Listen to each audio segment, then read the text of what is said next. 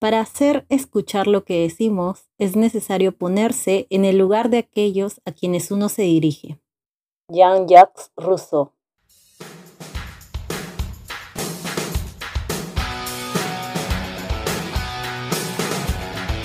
Saludos a toda nuestra comunidad oyente del podcast Taos al Día. Mi nombre es Rebeca Romero, miembro de la Comisión de Investigación del Taller de Derecho y Relaciones Internacionales Alberto Ulloa Sotomayor, y el día de hoy dirigiré la presente charla con lo referente al tema de sujetos de derecho internacional, el Estado. En el episodio 4, 11, 15, 18 y 20 hablamos sobre los conceptos básicos del derecho internacional público las fuentes del derecho, la costumbre, los principios generales y tratados internacionales respectivamente.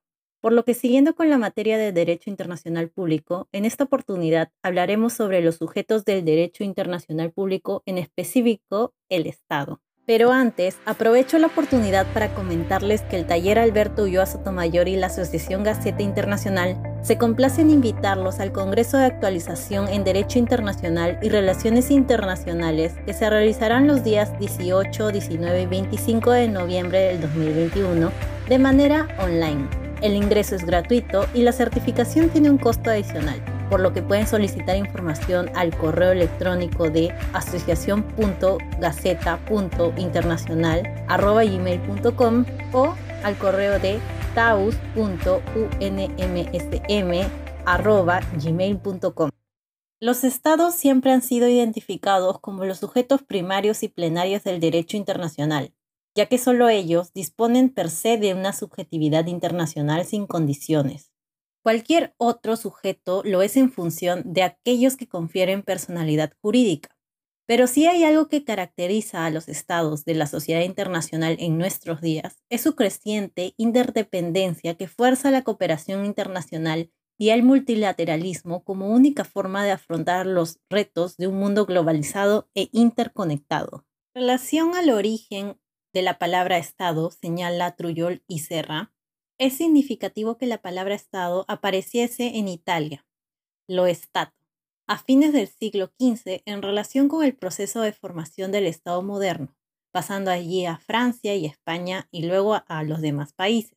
En Inglaterra vino a sustituir paulativamente a la palabra Commonwealth, que fue reservándose para la forma republicana de Estado o para la comunidad en general. En Alemania, el vocablo Staat se introduce más tardíamente a fines del siglo XVII y en un sentido amplio, pero se generalizó en todas partes del siglo XIX. Tradicionalmente se considera que la existencia del Estado es una cuestión de hecho dependiente de la concurrencia de tres elementos que son constitutivos según los principios del derecho internacional. Un territorio, una población, y un gobierno o poder público ejercido sobre esa población y en ese territorio. Con referencia a los elementos constitutivos del Estado, la población suele ser definida como una asociación permanente de individuos unidos por un vínculo jurídico-político al que se denomina nacionalidad. La población no puede ser confundida con la nación, pues la población de un Estado puede ser homogénea o heterogénea con la misma composición étnica o nacional. El territorio constituye un espacio geográfico sobre el cual se asienta la población y el Estado proyecta su soberanía y jurisdicción e incluye no solo la superficie terrestre, suelo y subsuelo, y acuática, ríos, lagos, aguas interiores, mar territorial, sino también el espacio aéreo nacional. El gobierno suele ser definido como el poder político organizado que ejerce control sobre el territorio y la población. Es decir, el Estado requiere de una voluntad colectiva organizada bajo una autoridad suprema encargada de la dirección de la colectividad.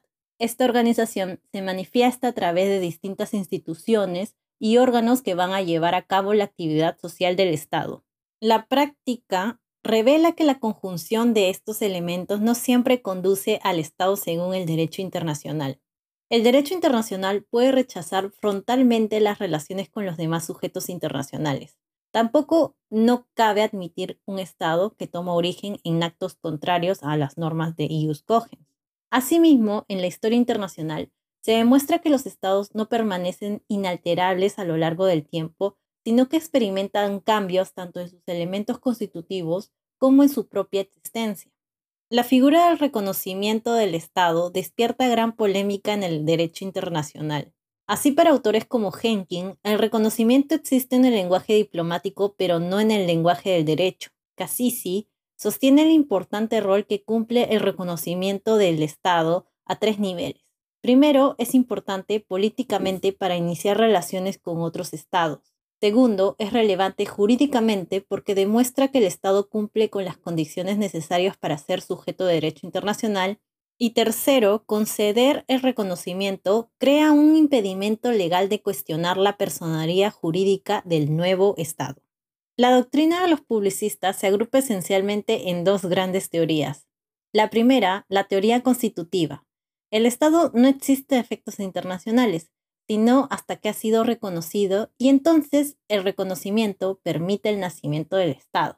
Y la segunda, la teoría declarativa, teoría sostenida por Foschild, Danskew, Diena, Kans, Bedros, entre otros, la existencia del Estado es solo una cuestión de hecho por el cual el reconocimiento carece de relevancia jurídica. En ese sentido, el Estado existe de iure desde que se dan en él los requisitos de estatalidad limitándose el reconocimiento a reconocer esa realidad. Otro punto que mencionar brevemente es el reconocimiento de los gobiernos de facto. Producido el cambio de gobierno en un Estado por mecanismos no previstos en el ordenamiento jurídico interno, surge la interrogante para el resto de los Estados de la comunidad internacional de si deben reconocer o no al nuevo gobierno.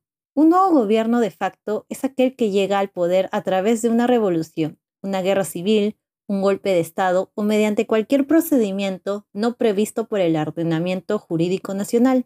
De lo anterior se deriva que un gobierno de facto puede tener diversas formas y modalidades. Así, en un extremo pueden ubicarse un simple golpe de Estado que se limita a un cambio de personas sin modificar en lo más mínimo el régimen, y en otro extremo un cambio de estructura del Estado de carácter político, social y económico tan profundo como una revolución francesa o en la rusa, pero entre estos dos polos pueden distinguirse numerosos tipos de intermedios. Finalmente concluimos que, en la medida en que la subjetividad internacional ha ido dejando de ser considerada como una pertenencia de la soberanía para ser concebida como un procedimiento de atribución de derechos y obligaciones dentro de un ordenamiento jurídico determinado, la sociedad internacional se ha abierto a otros sujetos que, como advirtió la Corte Internacional de Justicia en su opinión relativa a las reparaciones de los daños sufridos al servicio de las Naciones Unidas, no son necesariamente idénticos en cuanto a su naturaleza y estatuto.